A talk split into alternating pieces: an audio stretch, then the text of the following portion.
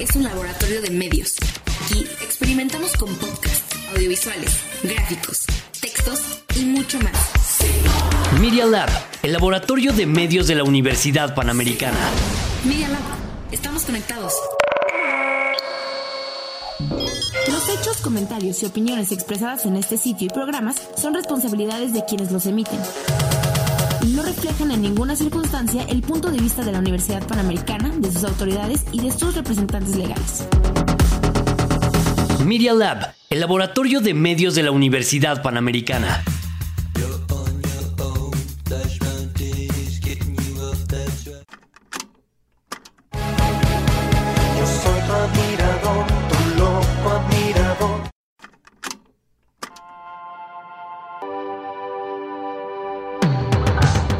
Cabina del género indie está aquí, en Randy. Comenzamos.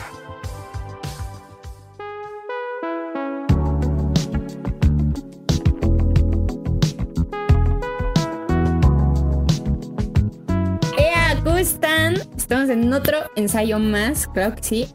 Como siempre está Tavo conmigo. ¿Cómo estás, Tavo? Hola, hola, ¿cómo estás? Estoy muy bien, estoy muy bien en este otro día de cuarentena. ¿Tú cómo estás?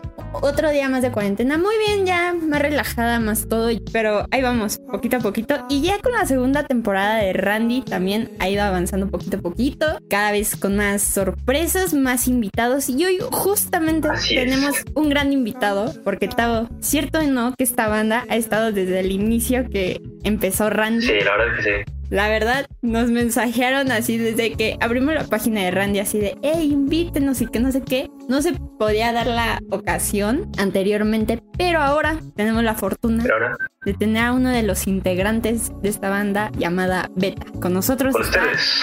Arturo. ¿Cómo estás? y una banda atrás.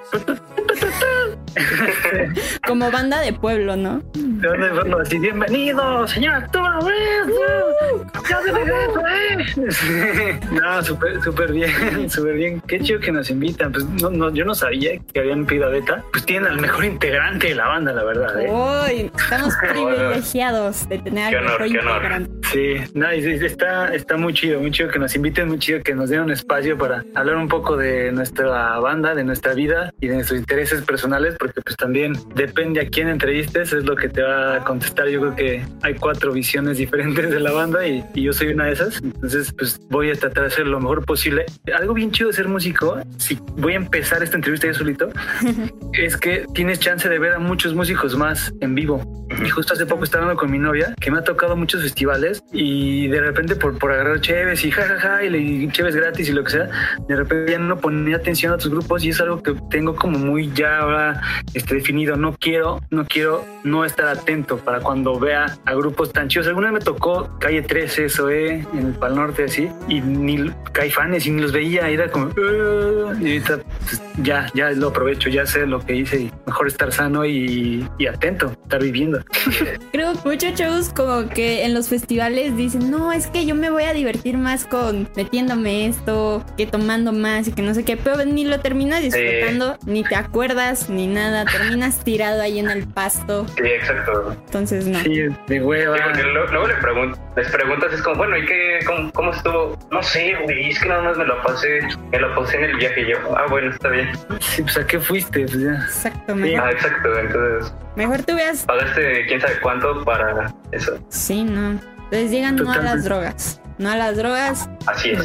no en, Sí, no. no en festivales, no en conciertos, ya después pues, hagan lo que quieran, Sí. pero en los festivales no, disfrútenlos. Sí, a pasarla bien. Exacto. Y ya, estar ahí. Por supuesto. Ya. Qué buena conversación acabamos de tener, ¿eh? Y más se va a poner aún ahorita. Pero, ¿qué les parece si ponemos una rolita de una banda que eh, pues, descubrí ahorita en la cuarentena? No sé si conozcan, se llama Sports. Hay una rolita que se llama You Are the Right One. Entonces, No, vamos a ponerla. Está muy chida.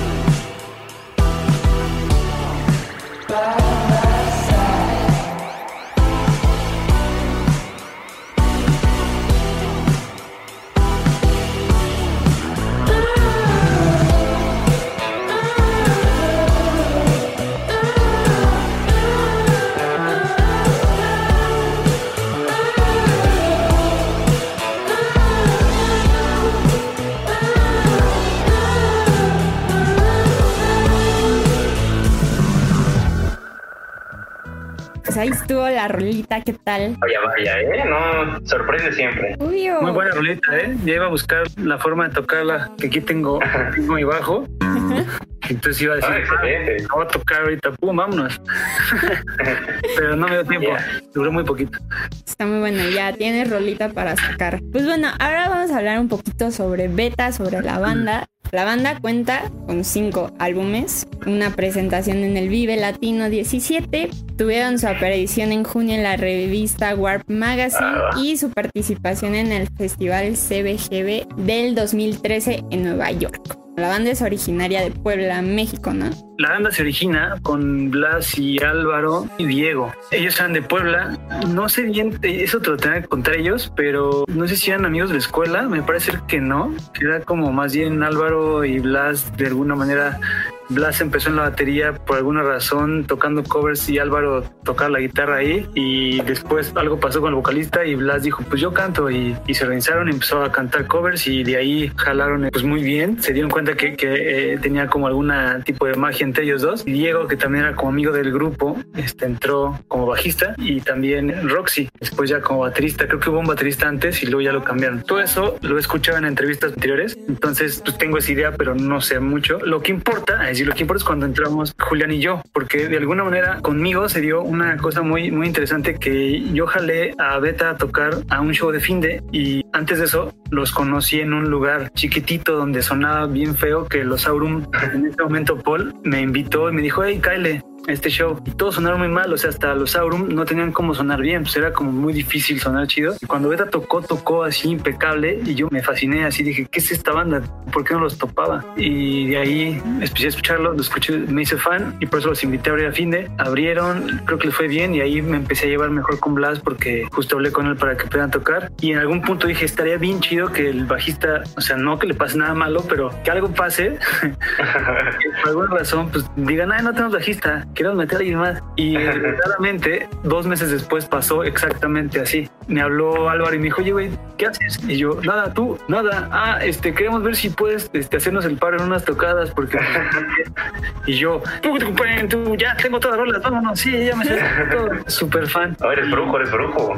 Casi, estuvo muy extraña esa forma de, de, de entrar. Y, y, lo raro es que yo antes de eso trabajaba en una oficina, en un cowork, que trabajaba con Blas. O sea, Blas tenía un, como una cafetería slash restaurante ahí que se llama Pink Flamingos y pues, lo veía todos los días, entonces pues cotorreábamos. Entonces como que de, por alguna razón pues, fui el bajista que estaba ahí presente para ellos. Y antes de eso pues, trabajé en una agencia de música donde el papá de Julián estaba, entonces yo veía a Julián mucho porque él quería como también ser DJ y que lo moviera a esa agencia en la que yo trabajaba. Entonces veía bien seguido a Julián y me cayó muy bien y todo. Entré, por alguna razón este Ray, que estaba el baterista en ese momento, este no quiso seguir. Du duré tres meses con él nada más y, y, es de mis amigos más cercanos. O sea, ahorita es de mis amigos más cercanos y solo duró tres meses tocando conmigo en esa banda. Luego hicimos una banda de covers y ya hemos tocado en el McCarthy y demás. Pero en ese entonces, Julián, por ser no sé cómo, se dio como una sinergia bastante rica, muy sencilla. Y fue cuando ya empezamos. Ya había canciones del Segunda Piel, pero casi, casi es como si hubiéramos empezado de cero y salió demasiado rápido el Segunda Piel. Y por eso fue que con esta sinergia creo que es la alineación más chida según el productor, según bastantes personas. Entonces, pues digo, el pasado Show. Ya pasó,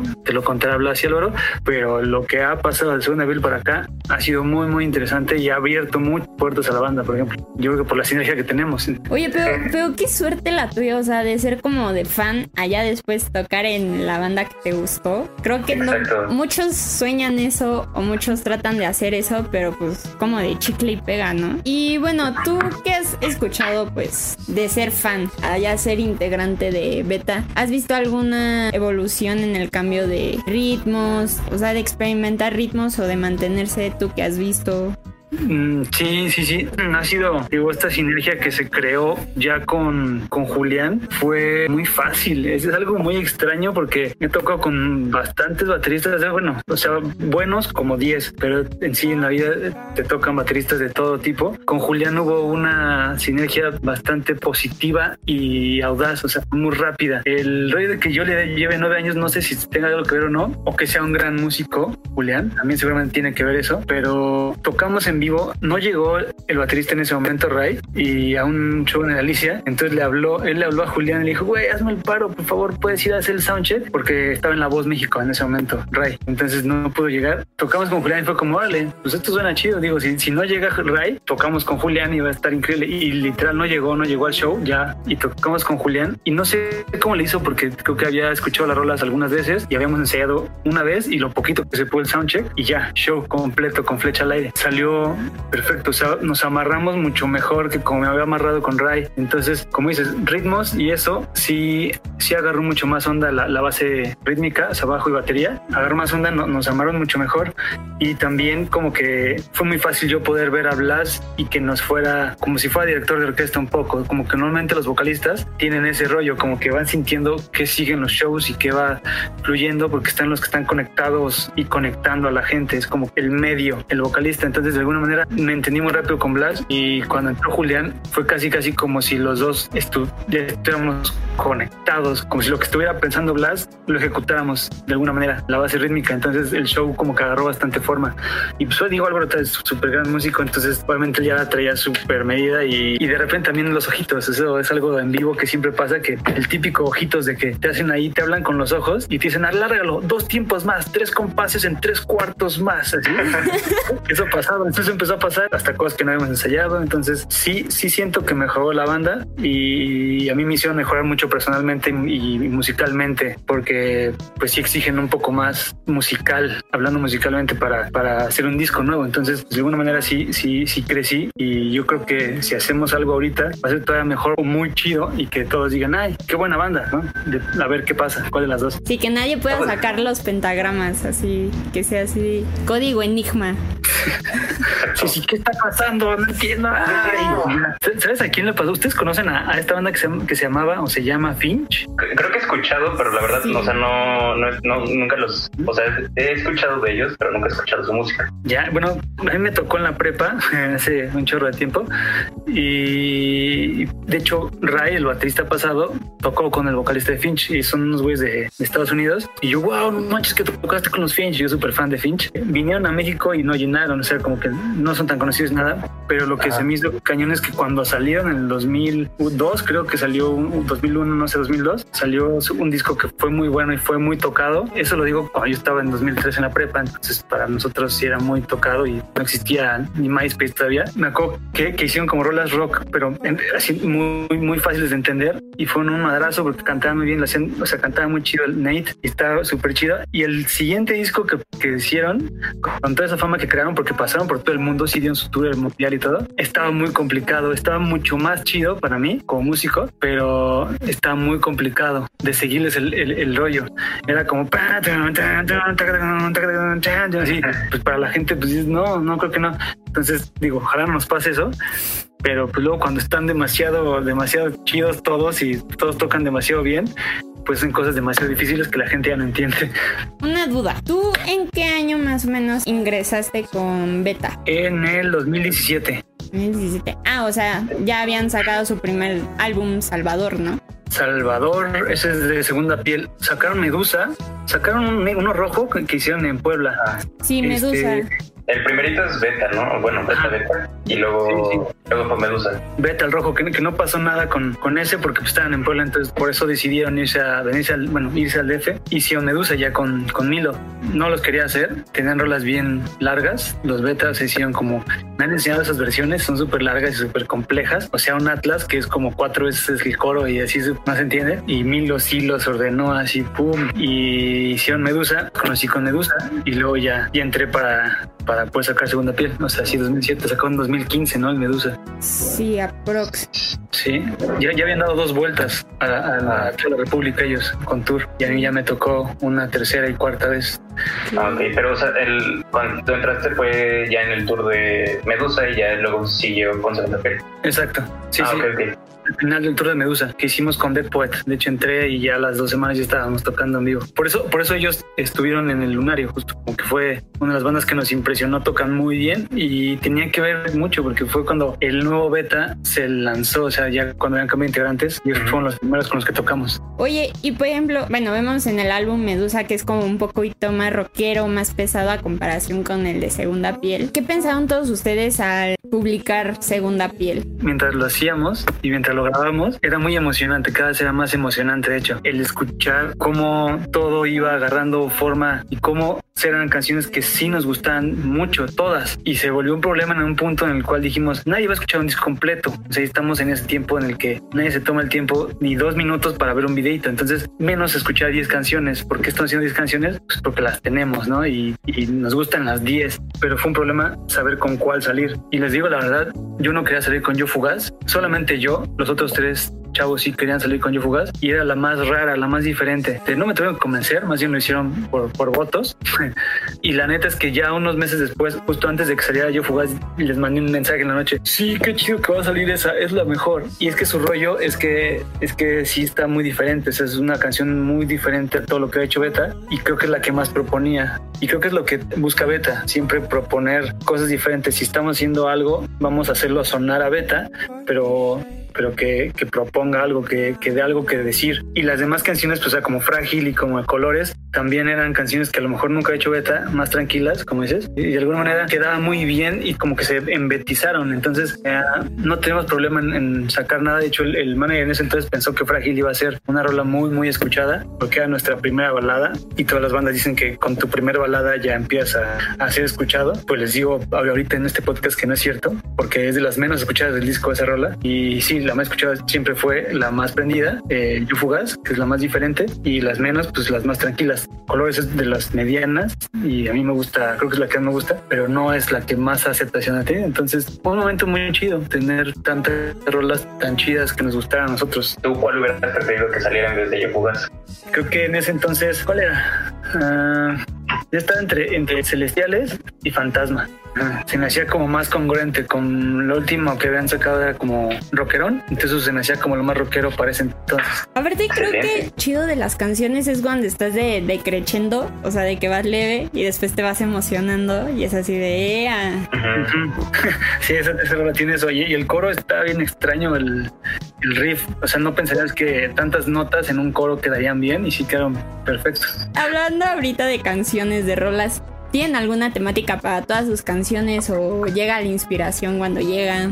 Sí llega cuando llega porque se habla mucho de cosas en el presente de las rolas. O sea, cuando se hicieron las rolas, habla de esas partes. No, no me puedo meter mucho en, lo que yo diría que piensa Blas, pero si yo diría lo que piensa Blas, diría que creo que le van pasando ciertas cosas que de algún momento es que en ese momento me acuerdo que tuvo una novia, literal, fue, fue muy fugaz. O sea, sí fue una cosa muy rara. Es rápido. Yo creo que él se estaba conociendo. No sé bien en qué, está, qué le estaba pasando en su vida, tal cual, pero sé que sí estaba en muchos cambios dentro de él y como que se estaba aceptando, aunque, aunque no fuera la forma correcta, como esperas a una persona que sea, se aceptaba como era. Y entonces creo que para, para mí, yo creo que él está de manera terapéutica le sirven hacer sus, sus letras. Y, y en ese entonces pasó eso. Ahora la última canción que sacamos se llama Pausa y ni siquiera sabemos que iba a haber una pausa tan grande, solamente decíamos como, porque sí lo platicamos antes, él llegó con esa idea de que, güey, no mames, qué flojera el incendio en Australia, qué guay todo esto del feminismo, qué guay todo, o sea, no, no, es no es mala onda, sino como estoy siendo atacado por todos. Sí es cierto, nos están atacando, o sea, pobres jóvenes y nosotros, que todos estamos metidos en las redes y ves, y estás lidiando con que eres adolescente y que así, que aparte ataquen con un incendio y que no pueda hacer nada y aparte están destruyendo los corales en Cancún, los chinos y mil cosas que están pasando y es demasiado presión para los jóvenes. Entonces fue como esa rola salió en el estudio, en la letra, nunca había pasado eso. Nadie le ayudó, fue Luis Obla solo, pero me acuerdo perfecto, yo estaba grabando el bajo y él estaba atrás en un pianito, sacando así y escribía y escribía. Tuvo bien chingo que, que salió la pausa y habla de esta pausa y al final se dio una pausa más fuerte, se me hizo también muy interesante. Oye, ¿y qué escenarios los han marcado mucho a ti y a tu banda?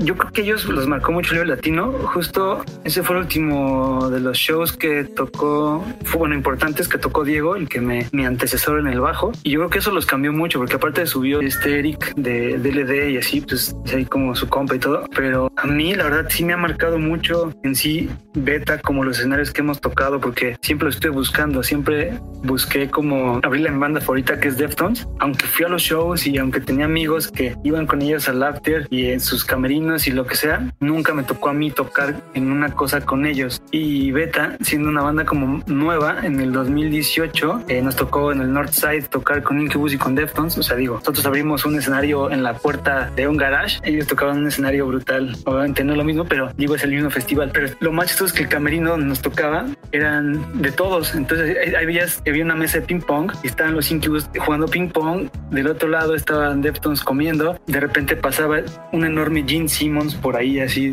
así como no, no sé, fue algo que dije, órale, estamos, aparte estamos en Monterrey, ni siquiera estamos en nuestra ciudad. Está súper loco que hacer música como la que hace Beta te mueva gente que quiera como apoyarte, aunque, aunque sea con lo que sea. Y un puestito ahí de media hora en un escenario me hizo mi sueño realidad, por ejemplo. Entonces, a mí me marcó mucho ese, el Northside me marcó. Abrir la DLD en Tehuacán, Puebla gratis, también me marcó. Fueron 7 mil personas y pues te das cuenta en tus redes sociales. O sea, la personal comúnmente no se mueve tanto, la mía personal. Y después yo el día siguiente ya tenía, no sé, seguidores, bla, bla, bla, y te escribe, de alguna manera se conectan contigo. Entonces sí, se ha habido escenarios muy, muy chidos y, y más que nada, eh, Lunario, que fue como como el que ahorita el Indie Rocks me marcó mucho porque, porque es como un, un venue padre, así como tiene onda ahí en la Roma.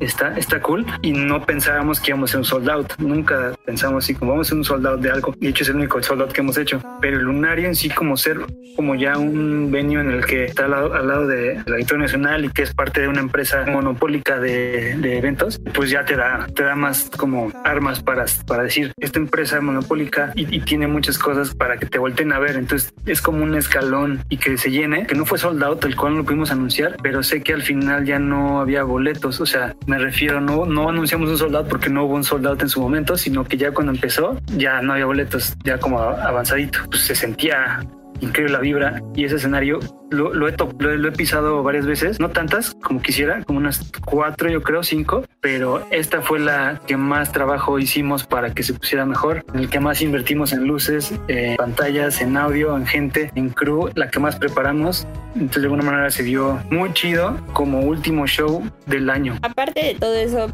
¿Qué más viene para Beta? ¿Qué proyectos vienen a pesar de esto de la cuarentena? ¿Piensan sacar algo? ¿Se han visto para ensayar? Vamos a ir a ensayar y sacar canciones nuevas que ya hay muchas ideas que íbamos a sacar.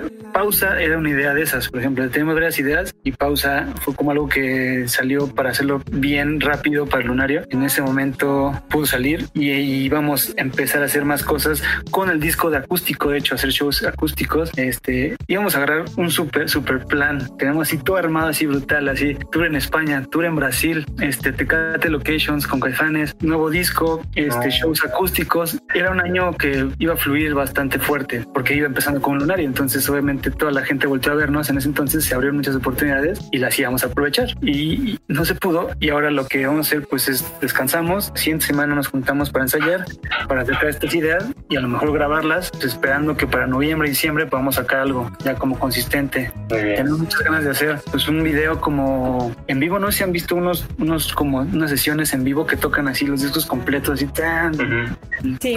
En fin, queremos hacer algo así. Nos han propuesto hacer como cosas para como Patreon y ese tipo de cosas que son que la gente se suscribe y todo esto. Y a la vez creo que eso no, no sabemos cómo, cómo realizarlo bien. Creo que es más chido hacer música chida y hacer videos de calidad que realmente funcionen para que la gente se siga metiendo al mundo beta. Creo que le falta todavía. No, pero, pero ahí y no se preocupen aquí en Randy. Claro que sí, los vamos a estar ahí. A promocionar.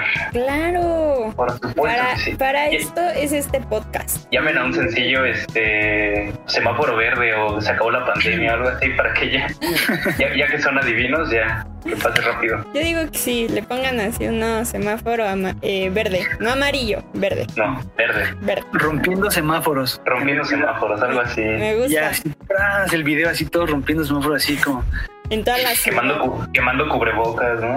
Como el artista, sí. Qué bien, ahí nos cuentan de todo lo que vayan a hacer para estarlo publicando aquí en Randy, estar al pendiente de todo lo que hagan. ¿Y qué te parece si ponemos una canción de ustedes que se llama Medusa para que los vayan conociendo? Ok, sí. Va. Me encanta tocar esta canción en vivo porque se pone una vibra increíble. Está bien Y chida sí, esta canción. Les vamos a ir, a ir pasando como lo que vamos a ir haciendo en este estudio. Bueno, ahorita que nos juntemos, queremos hacer pequeños clips de cosas que vamos haciendo para que sepan este, en qué estamos. Entonces, sí, si están al pendiente en las redes y todo, pues bienvenidos. Va, me late. Randy Lovers. Vea, Randy Lovers.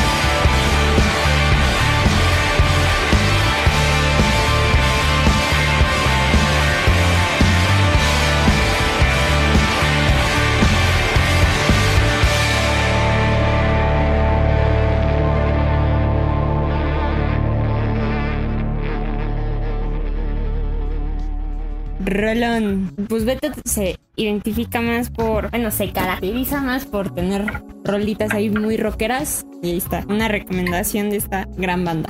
Oye Arturo, en Randy tenemos una sección que se llama las rapidongas. Te explico, las rapidongas ya no tienen nada que ver con el trabajo del gallo, con el trabajo. Son preguntas ya más relax. ¿Estás listo? Siempre. Si tuvieras un Guinness Record, ¿en qué sería? Guinness Record en. Iba a decir, no, no lo voy a decir. Iba a decir como ver más tiempo Netflix que nadie más, pero sí estoy seguro que va a haber gente muy loca en eso. Sí. Eh, ¿Qué podrá hacer? Fiestar, a lo mejor en mis buenos tiempos, sí, de un par de días. ¿Cuántos Ajá. días aprox? ¿Cuánto dura Guadalupe Reyes? Ah, no, sé.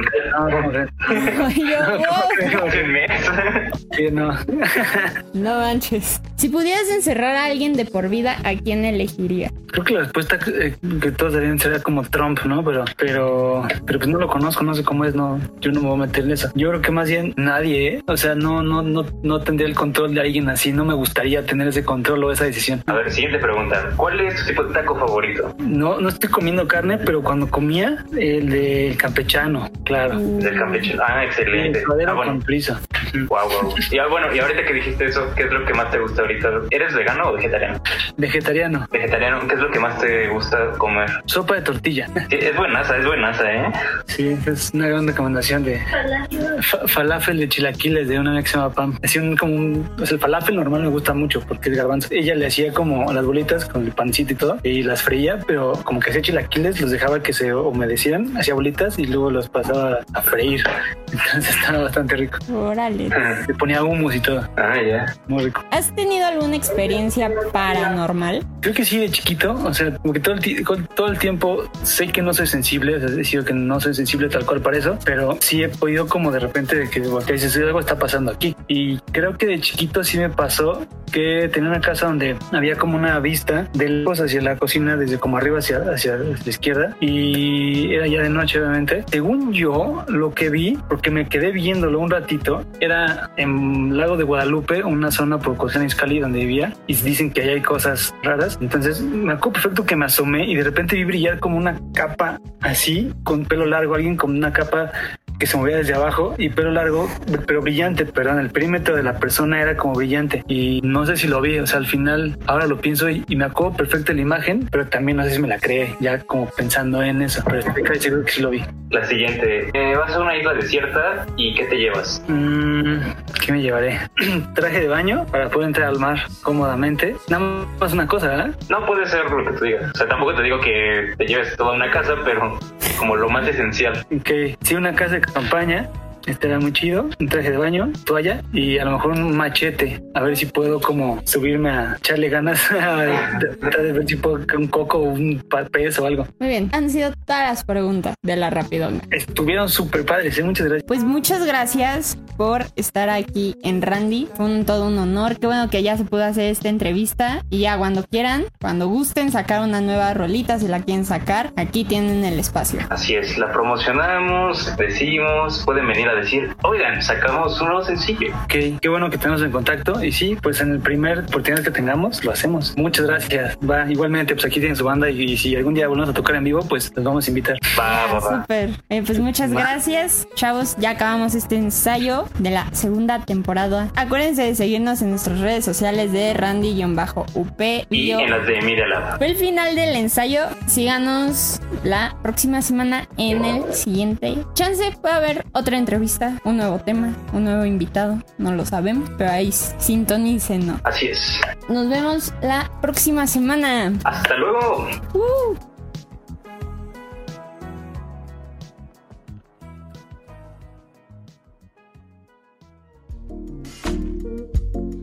Finalizó el rollo del cassette, pero nos escuchamos la próxima semana con más indie, solo aquí. En Randy.